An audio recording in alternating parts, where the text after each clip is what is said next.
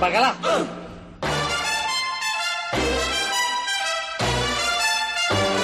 ¿qué tal, crack? Esto es Mundo Maldini. Con Julio Maldonado. Maldini. Hola Maldini, muy buenas. Hola, ¿qué tal, Juan? Muy buenas. Estás en Alemania, ¿verdad? Estoy en Alemania, sé que estoy en el hotel, la parte de abajo del hotel, aquí en Leipzig, después de este partido de que ha ganado el Madrid. Es un partido tremendo en muchos, en muchos eh, aspectos. Sí. Y aquí estoy justo en, para irme, en un ratito me voy para dormir, que mañana tenemos que ir a Barcelona. Para vale, perfecto. Bueno, como hemos analizado toda la Champions, Maldini ha tenido la idea, después de ver el gol del hermano de Bellingham esta semana, en, el Sunderland, ¿no? Juega Jove Bellingham. sí, eh, sí, sí. claro, es que el hermano de Bellingham se parece muchísimo a Bellingham en todo. O sea, pero encima, si ves este gol, es que la, eh, forma de posicionar el cuerpo y todo esto, eh, pues se le parece también muchísimo.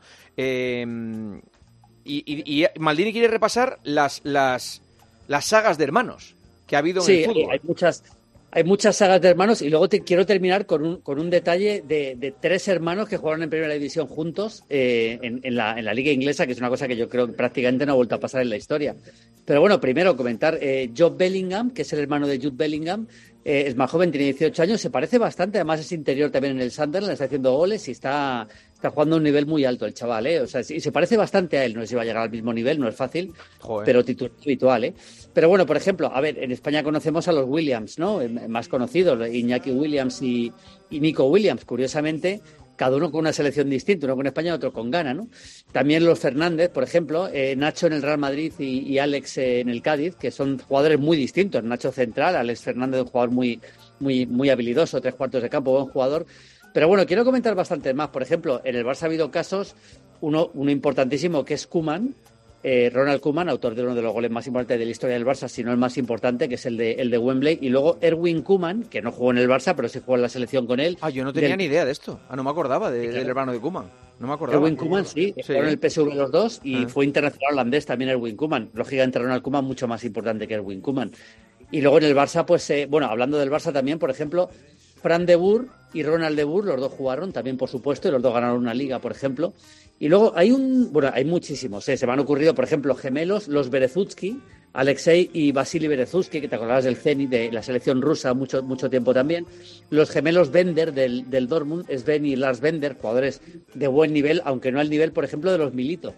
Porque los Milito, Gaby Milito, eh, muy importante en el Zaragoza, etcétera, etcétera. Y luego Diego Milito también jugó en el Zaragoza, Gaby jugó en el Barça también, por supuesto, pero eh, Diego Milito así fue delantero importantísimo de la selección argentina y del Inter.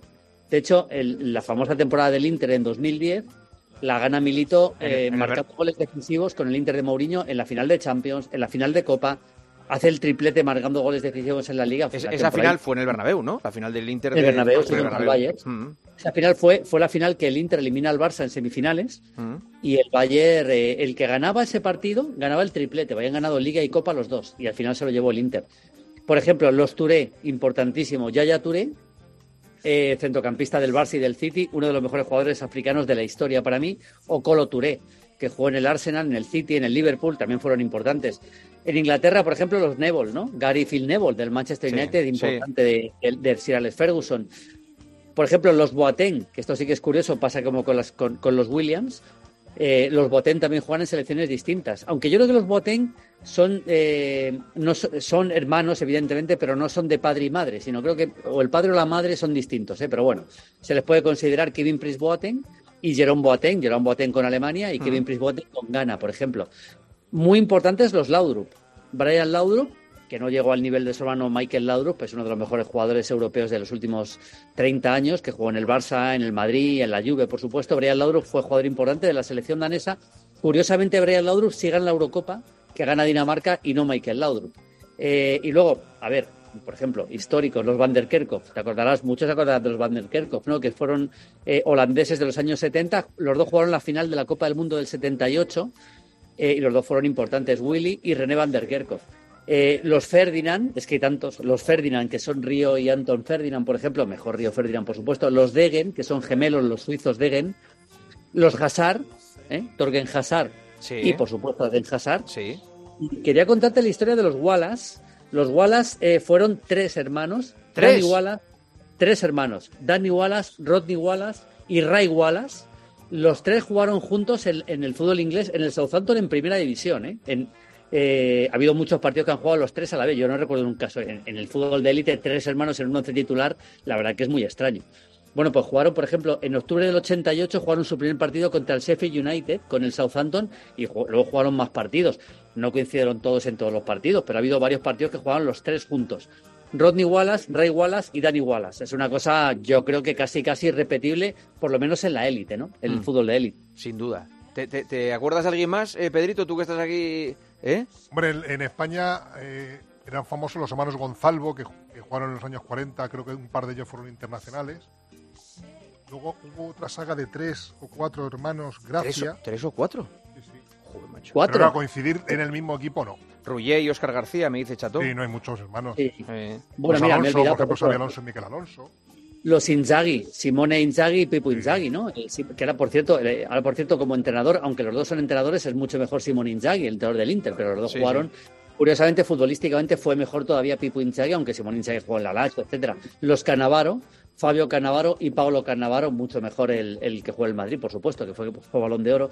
Es decir, seguro que no salen muchos más. Rafael y Fabio, por ejemplo, también. Bueno, eh, importante comentar los, eh, Tiago y Rafinha los dos jugadores del Barça. Es verdad. los Alcántara, ¿no? Que su padre es Masciño, que fue campeón del mundo con Brasil. Mm.